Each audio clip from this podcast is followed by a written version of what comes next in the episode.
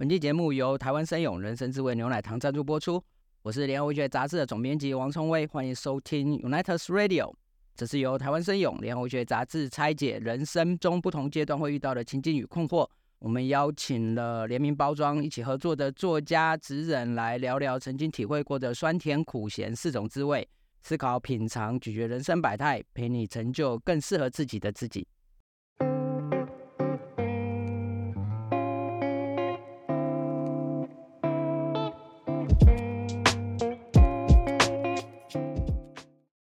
大家好，我是联合文学杂志总编辑王崇威，欢迎收听第二集的 Unitas Radio。这一期我们邀请到联合文学杂志的视觉设计指导陈怡姐，跟我们一起聊聊成为大人的那一瞬间。但是我不确定她是不是已经成为大人了啦，哈。欢迎怡姐。大家好，我是 YJ AKA 陈怡杰。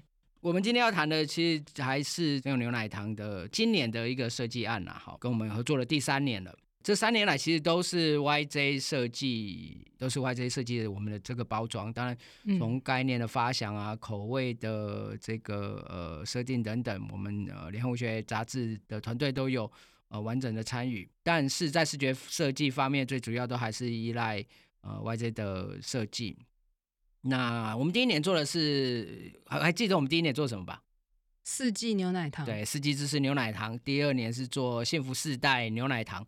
那这个幸福赛牛奶是用一种这个问卷调查的方式做的哈，颜色啊，然后口味等等都是用问卷调查做出来。然后今年就是人生滋味牛奶糖，那做了这三次的，事实上设计都是截然不同的。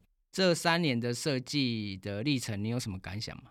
比方说，好了，第一年其实是我们第一次做异业结合，对不对？做联名。嗯。刚开始做的时候，特别是第一年开始做的时候，会觉得很紧张吗？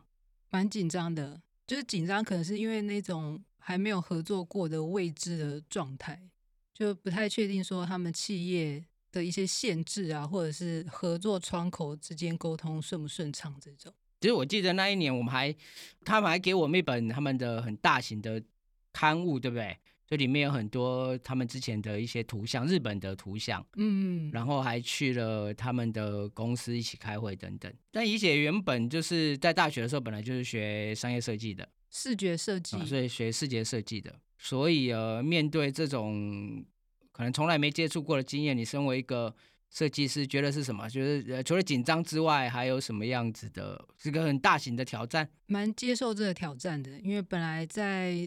联合文学杂志里面做视觉设计蛮多年的，那这次等于是第一次异业合作的对象就是森勇。对我自己本身就是蛮喜欢挑战的个性来说，会很想要尝试。那你会怎么发想呢？它是一个盒子，它是一个商业设计，跟平面完全不一样的一个载体。你作为一个设计师，当接到这样的案子的时候，你的发想历程会是什么？自己会。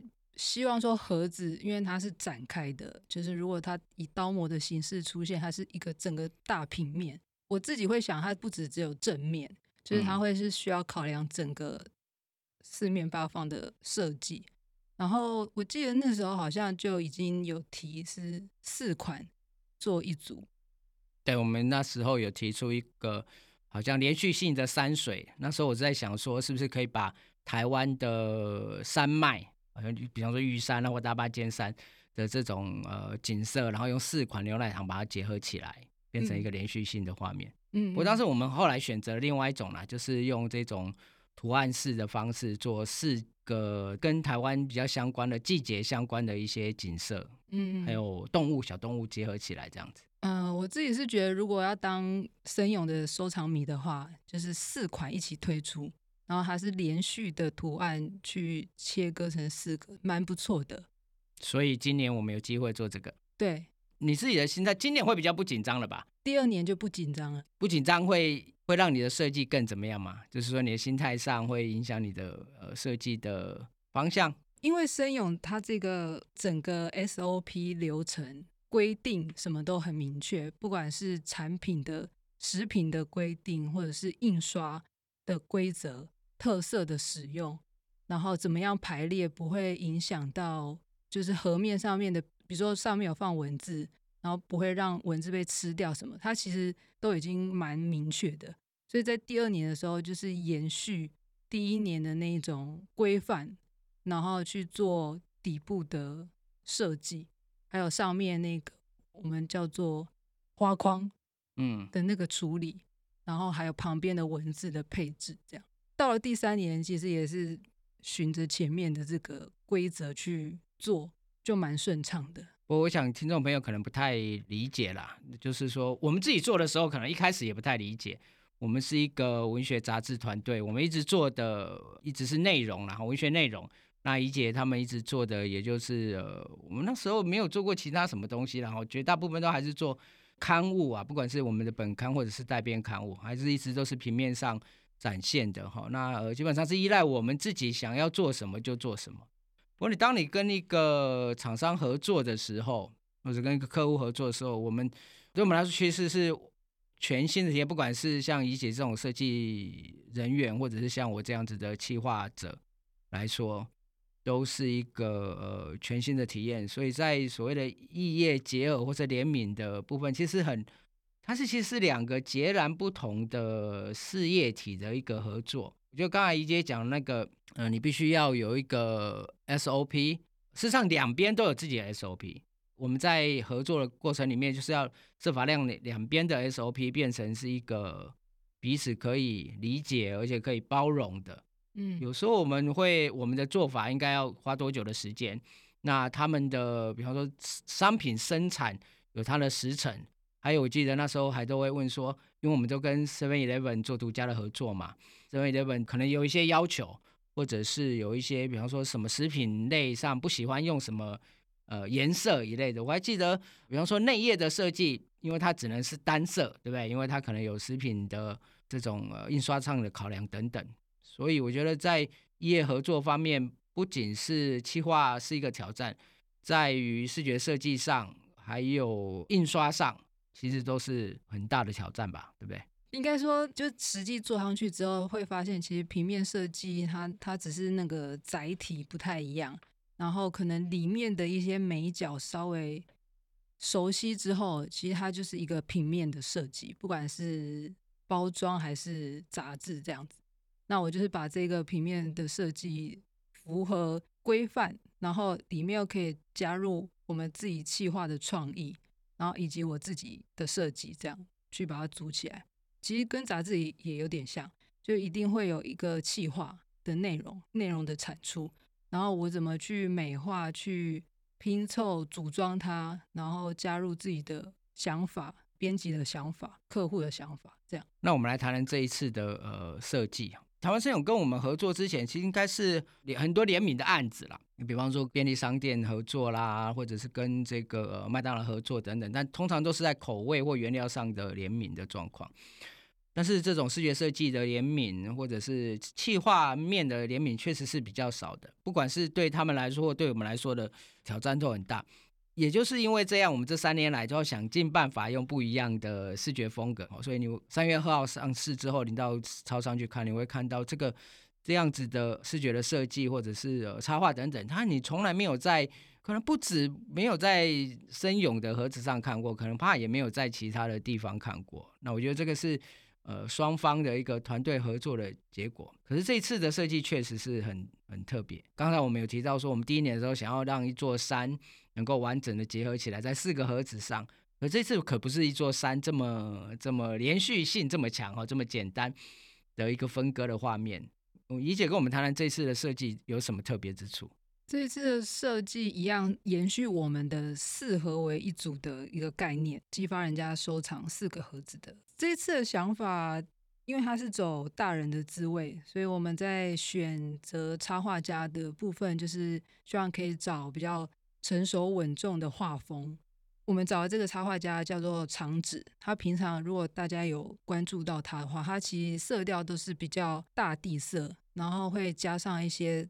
材质肌理这样，嗯，呃，创造出一种很稳定的成熟的感觉。但是因为森永他们是牛奶糖，就是可能客群或者是在食品上面的那个鲜明度要高，所以长子有配合我们，就是把整个彩度都提高了，也比较丰富一点。然后我这边的话，其实是。我们跟厂子，然后跟森永那边都有做色彩的配置，就是每一个盒子的口味跟那个配置都有事先规划好。然后像这一次的话，就是等于是有四种画面上会出现四种场景，就是有工作中的人，然后与朋友相处、喝咖啡的场景，亲子。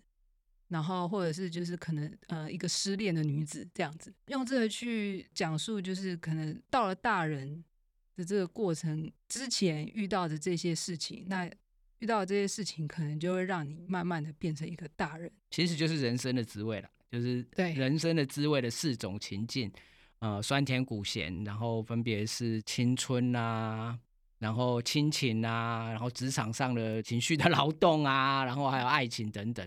那我们大概就是用这个来比较简单的约画出大人的四种四种情感所以其实乙写的主要工作就是设法把这四种情感透过画面，那当然还有长子啊，哈，我们一起合作的插画家一起呃把这种四种的情感比较具象化的变成在呃盒子上。所以对我来说，它看起来像是一个戏剧。或者是一个连环画那种感觉，就是但你很少在食品业的设计上看到这样子，就是它它实际上看起来就是一个一个的场景，你可以想象，如果你出击去拍一个咖啡馆好了，刚好有四组不同的人，然后在那咖啡馆里面，然后呈现了酸甜苦咸的四种呃人生的滋味，当然透过他的动作啦，透过场景的安排等等。我比较特别的是，当你把四款牛奶糖摆在一起的时候，它是可以连接起来的，对不对？对我们第一年的四季之诗其实是四个季节，嗯，然后第二年是跟着年龄，就二十三、十四、十五十，然后但这一款的话，它是有点像进入一个场所，一进到底的那种画面。去把它切成四个，就是你会发现它其实是在同一个场域里面，可是彼此坐着的那个人他有自己的一个氛围，嗯嗯，然后我们把那个自己的这个氛围把它切成四块这样。但结合起来，如果如果你有机会去购买的话，在 Seven 买的话，其实你可以把四款拼起来，有酸甜苦咸对拼起来，成为一个完整的场景。里面蛮多有季节，然后你也可以是把它变成同一个空间。然后也可以把它想成是，就是每一个，其实他们可能彼此也有故事这样。但其实还有一个特别的啦，我觉得怡姐可能呃没有提到的是，花框里面那个是第一次可以让我们里面有图案，对不对？哦，对。我觉得这个还蛮有趣的，因为我们前两次做的时候，其实申友一直说里面是不可以有图案的，对不对？它必须是一个独立的色块。但其实日本的申勇是可以做的。我们那时候在做很多 reference 的研究的时候，其实里面。呃，日本的生泳其实里面是可以做的。我想在台湾的生泳过去的包装设计上是比较没有这样子做的机会。不过这次因为可以里面也有可以有相对应的图案，我觉得这个是扩展了设计的空间吧。对，没错，它等于有点像我们概念说服他们之后，他们就接受了这一种嗯嗯想法，还蛮好的，才使得这个连续的场景会很自然。至少在这四个盒子结合起来的时候，它就看起来就真的很像是一个完整的场景。嗯，也像一个窗户的感觉。对对对对，你真的很像是一个透过一个窗户，然后看进去里面，你可以看到四组人，嗯，在做呃各自的事情这样子。那呃，你觉得最大的困难是什么？这一次啊，其实没有，没有吗？对，这样回答会不会太短？当然就是没有。就像刚刚说的，就是打开和面包装工作的设计档的时候，其实因为先前的规划。就是图像的配置、文字的字数、大小都已经备齐了，里面要容纳多少字，这种都已经规划好。我这边主要要搭配糖盒哦，我们简称它叫糖盒的那个特别色。呃，因为森友这边比较特别，是它的每一年的产品都一定会搭配特别色，然后去凸显。它在纸张上面印刷的限制，因为有可能会沉下去。还有一个也不算困难，但是它就是我我每次都会为那个花框里面的那个品名做设计，标准字要设计。对，标准字的设计，这个还还蛮好玩的。嗯，对，这但这也不算困难，就是当然在做的时候会想说，哦，要怎么去呈现它，但是自己也是觉得好玩的。嗯，这个其实我们从第一年就帮他们设计了。全新的标准字，对对？对对对。那当然搭配了这个品名嘛，因为台湾生勇自己的品名并不会像我们这种很抽象的哈，比方说这次的品名是呃这个一丝苦啊，一滴咸呐这种。以我自己做一个企划人，还要取这些名字的时候，我也觉得，嗯，蛮有趣的。那如果有机会的话，大家可以去看看，像联合文学杂志这样子的，呃，文学的媒体单位，怎么样跟一个食品的厂商合作，然后激发出很多不一样的创意。那接下来我就想要请怡姐谈谈自己哈，即使你很熟悉联合文学，大概也不太知道，我跟怡姐大概是现在这个团队里面最久的同事，对不对？我们到底一起工作多久了？十年。十年了吗？我们哦，我们已经一起工作十年了。到联合文学杂志工作是怡姐的第二份工作，算第三份。第三份，所以呢，之前的之前两份在做什么？一个是剧场，比较传统的剧场，然后另外一个是一年期的专案，是在一个设计公司里面。那那时候也都是做设计工作了哈，也都是做视觉设计。对。不过做杂志，应该做一本杂志刊物，应该是来我们这里是第一次。对，那我还记得他刚来的时候，连 in design 都不会，对不对？对，那时候 in design 还是我们里面的另外一个同事教怡姐开始。对，虽然是设计科系，可是学校完全没教。那那时候是教什么？学校吗？对啊，学校是教什么？因为我是第一届的大学部第一届，所以他什么都教，平面动态，嗯，都教，以拉跟 Photoshop，然后动画，其实他动画的比重也蛮重的，然后还有基本的素描、水彩这种。它等于是把美术科系的平面视觉、动态的全部都一起教，嗯，就会变成有一些会漏吧。我一直在在那时候十年前、十来年前，那其实是刚开始，呃，就是说开始流行不久啦。我们一开始也不是做用一体在做啦。除了摄影之外，我知道呃，摄影当然是怡姐的爱好，而且是现在也是她这个另外一个非常厉害的专长。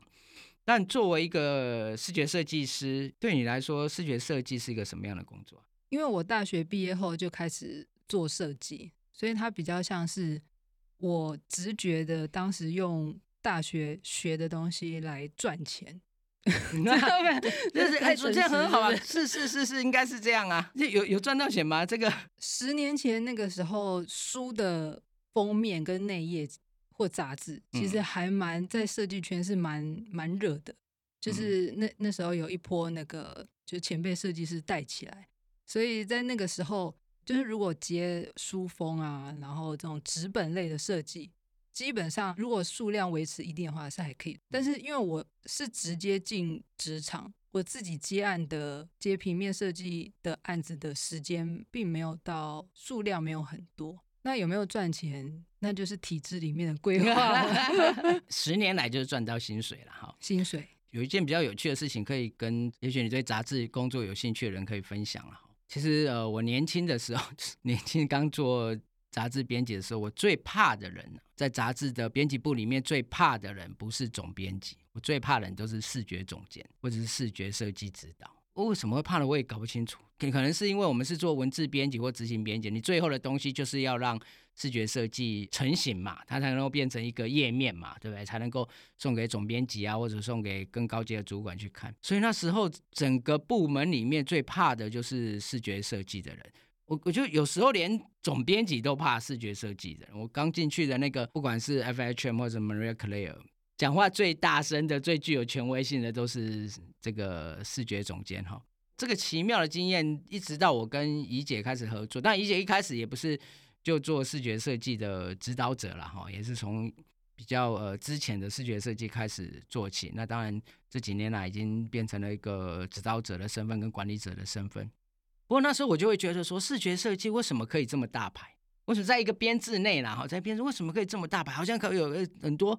可以这样子任性而为的时候，你你觉得呢？你觉得你在做视觉设计的这个历程里面，你有什么很任性的、谁也不想鸟的那种状况吗？我觉得它跟文字有一点雷同，就是他们都是创作吧，带入自己一点创作。呃，设计师的任性，其实虽然客户有一些就提供需求，不过在我提案给他们之前，其实客户是不知道我的设计的过程。就是这个过程就是蛮个人的，通常这个过程就是会带着自己的喜好的方向去做那个设计，然后当以这种方向去做的时候，就突然会抽离那个可能客户的指令，嗯，然后就是做自己画面中想到的那个东西，把它呈现出来。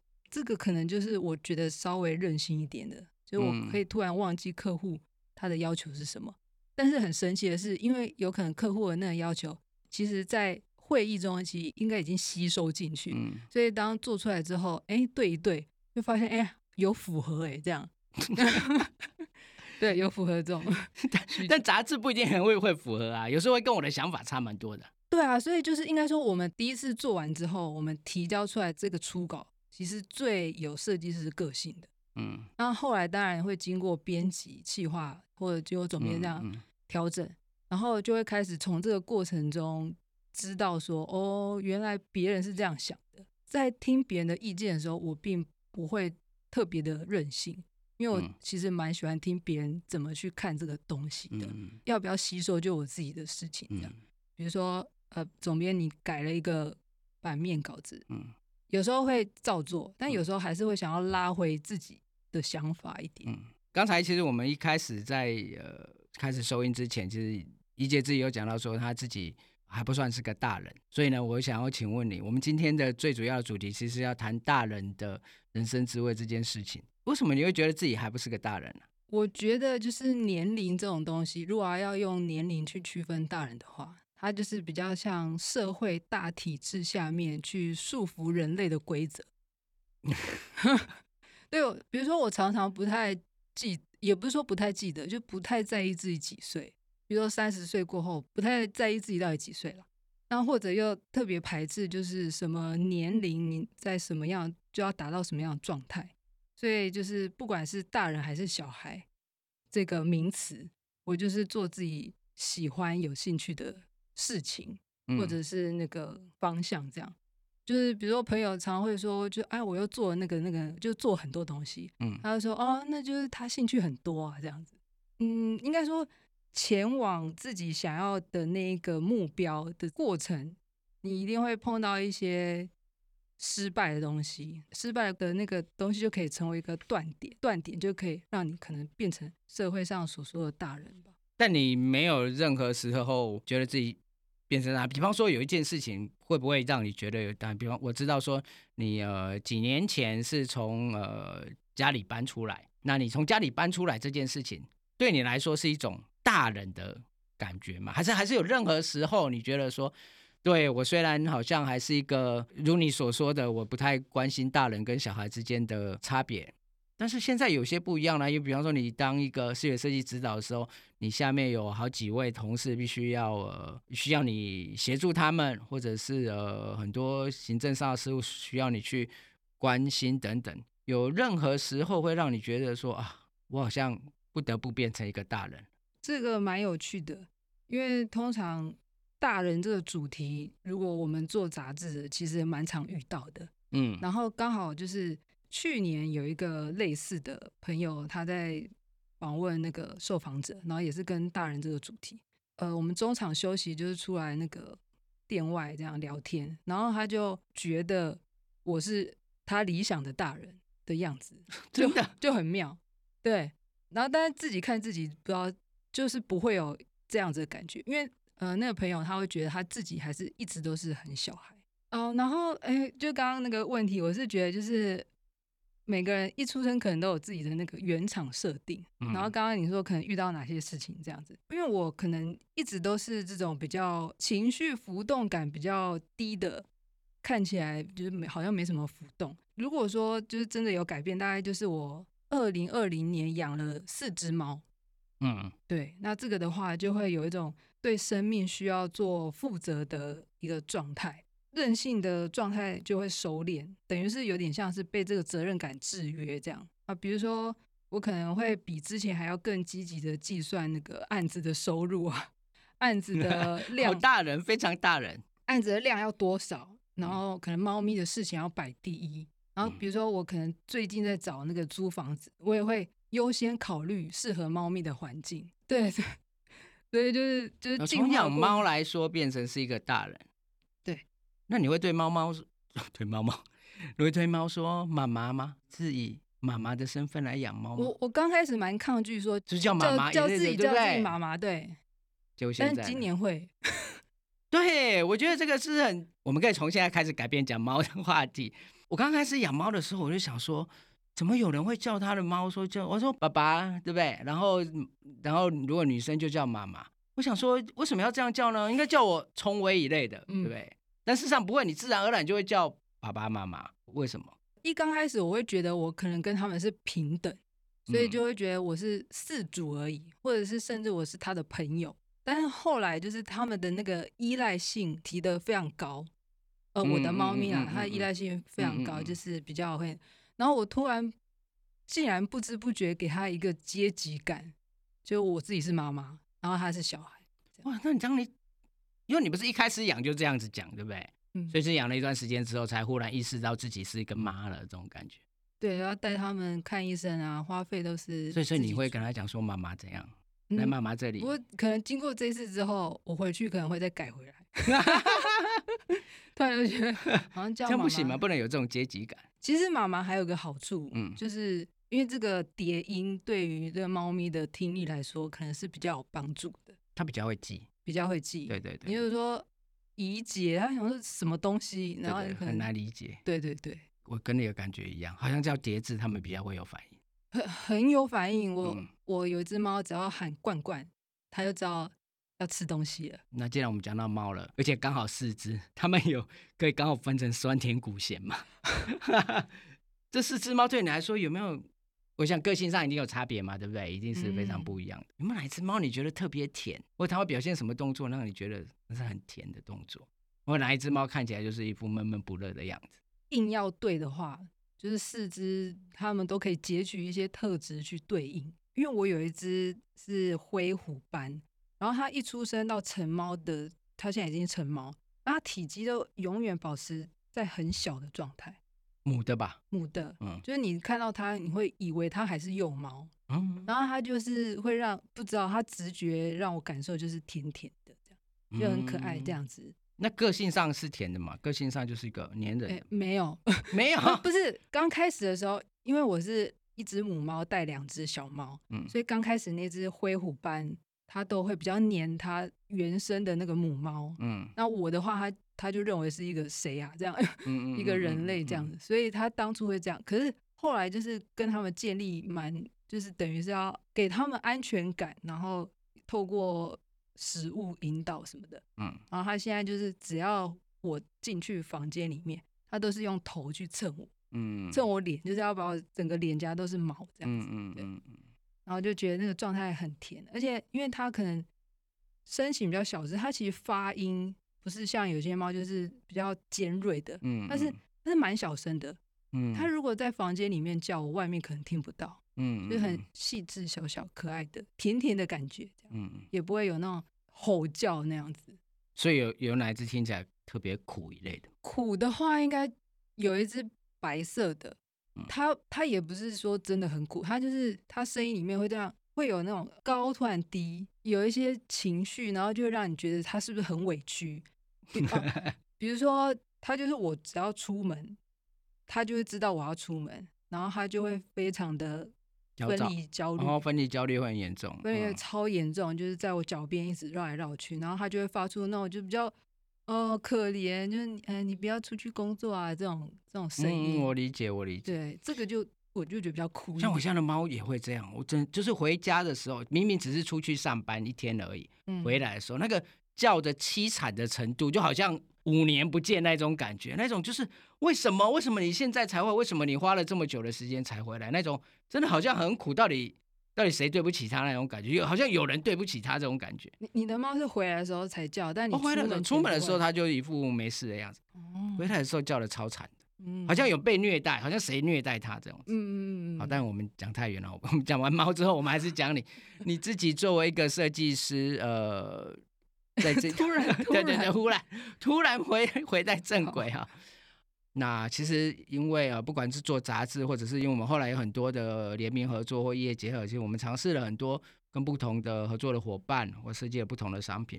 这段时间里面，你有觉得哪一段时间是呃，如果以酸甜苦咸来说，做一个人生的滋味来说，你可以有这样的历程吗？或者是呃，比方说我们第一集访问到许立威，就是呃副总编辑许立威，他就有说，呃，可能大部分的时间就觉得好辛苦，都会觉得很辛苦，但苦中可能会带着甜一样这样子。你自己呢？你自己在这样子的一个当做一个设计师的这样子的一个职业里面，一个身份里面，你自己有觉得哪些地方哪些时候是觉得啊特别苦的时候，或者哪个地方哪个时候是觉得？好像有一种呃苦尽甘来啊，或者是呃觉得非常想哭泣的时候。我那时候刚出社会的，有其实有短暂接两本书，接书就等于接案子的封面，呃书封的封面。做那个封面，因为我在老家，那在老家其实就是原生家庭，可能比如说我的家人有有些会比较早睡什么的，然后我那时候做设计被改稿，然后等于是一直熬夜到凌晨。白天又很早起来去收客户的修改的需求，然后我记得那时候应该是因为也有家里的这种限制因素，就让我有种压力，就我没有办法在那个家里好好的规划自己的时间，运用在工作上。嗯，所以那个时候我觉得应该是比较多元素加进来之后，就接的那个案子，第一个案子就是有有哭。但是哭的原因，就像我刚刚说，我其实不太确切记得什么，但就是应该是有各种限制绑在一起之后，就觉得心情很差这样。那后来呢？因为我我到后来就会觉得，就是我我会在时间里面做完。那如果像比如说遇到真的有不行执行的，比如说三十五岁之后，我会把那个工作分给伙伴做。嗯，对，那那个分给伙伴处理的话。就会彼此都有获益，然后我也可以好好的把我自己现在规划的时间里面的事物，包含工作处理好。因为以前都会想说，所有的东西来我都要接，然后我都要赚那个钱，这样。嗯。但我我今年开始，就是去年底到今年开始，会尝试就是把这个东西，把自己的东西分出去，然后好好的那个。调整自己的时间节奏，这样，那也许借由不同的合作对象，也会分出去的对象，他也可以带给我新的案子或者是想法，这样比较大人了，对不对？把工作分给别人，算是大人的行为，算是一个合伙的概念。但你的同伴们也是大人啦，我们没有跟什么小孩子工作吧？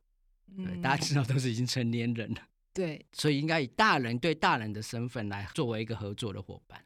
大人哦，其实就是也也蛮微妙的，因为我自己定义的大人，他就是要比较聪明的，对，然后他可以就是比如说成熟的个性去面对可能我给他的东西，所以如果你要说对象是这样子的特质的话，那他就是大人。这个访问的最后，我们想要请呃，你身为一个看过这么多阵仗的，然后做过这么多视觉设计的呃设计师的一个身份。来跟还没有到这个年纪的，也许还不是大人的年轻的设计者，如果你要给他们一些人生的经验的话，一些你自己遇过的痛苦的教训的话，你会对这些年轻的设计者说些什么话呢？因为有时候不一定是针对设计者，我自己消化到现在的状态，我觉得，比如说我刚刚有讲到，就是我是一直。我是从以前到现在一直逼自己前往，就是自己想要的那个未来。就连我现在也是，就是我之前累积过来的，我想要的一个状态。这样，不管他是不是从事设计师或者是哪一个行业，就等于是你要积极的，就是前往自己想要的未来。就那过程中一定是非常不舒服的，但在那个不舒服的过程里面，都一定会有那种，就刚刚说的断点，就是你突然想到了。怎么样去改善那个时候发生的那个事情，然后把它累积起来，它就是这种大人的滋味的产生吧。我觉得提到这个最后就是讲，实际上是一个累积啦。我觉得这个呃变成大人这件事情，当然会有自己的感受，说我们是不是有哪一个时刻变成大人的？但也许都不得不啊。你总是累积到一个程度的时候，也许有别人的期待，或者是你自然的那些累积，就让你成为一些不一样的人。那如果问我的话，我跟怡姐一起工作了十年的时间。坦白说，她刚来联合文学杂志的时候，我都不晓得她可以撑多久。她刚来的时候，就是叫她说什么都是好好好好好，然后就是就去做了。那也因为这样，她在二零一七年的时候，二零一七年的时候就是得了金鼎奖的最佳设计奖嘛。到那个时候，如果你问我的话，到那时候我就觉得我好像是在跟一个大人工作。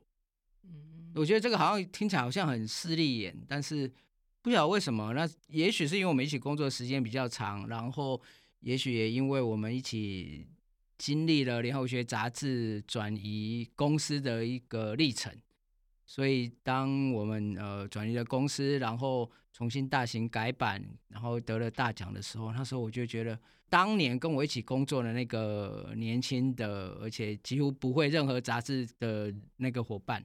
现在受到了不是我的肯定，而是更多人的一个奖项的肯定，更多评审的肯定。我觉得那时候忽然有一种啊，原来他其实已经比我想象的要成熟很多了，再也不是我心里面想的那个什么都不会的那个那个新的新的工作者或者新的设计师等等。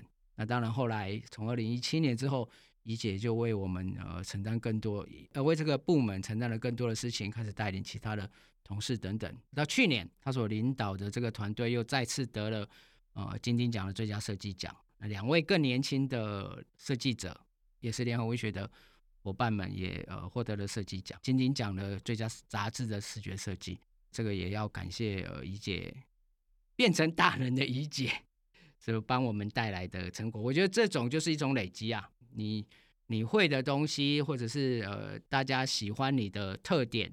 然后往下传承，然后变成一个这个部门的，你看，我觉得杂志团队视觉设计部门的一个，不管是精神啊，或者是一一个传承，那这种延续下去的这些事情，我觉得就是一个大人才能做得到的事情。那我只能说非常谢谢怡姐，最后变成了一个 我们这个部门里面的大人，能够带领更多的伙伴们吧。那今天非常谢谢怡姐跟我们分享成为大人的感受。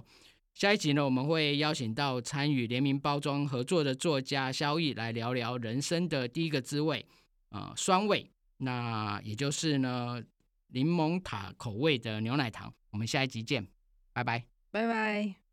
这集的人生拷问结束了，请大家追踪订阅我们。最后，联合文学杂志和台湾生勇的联名新款牛奶糖即将于三月二号于 Seven Eleven 超商独家上市。记得去买一款专属你人生滋味的甜点。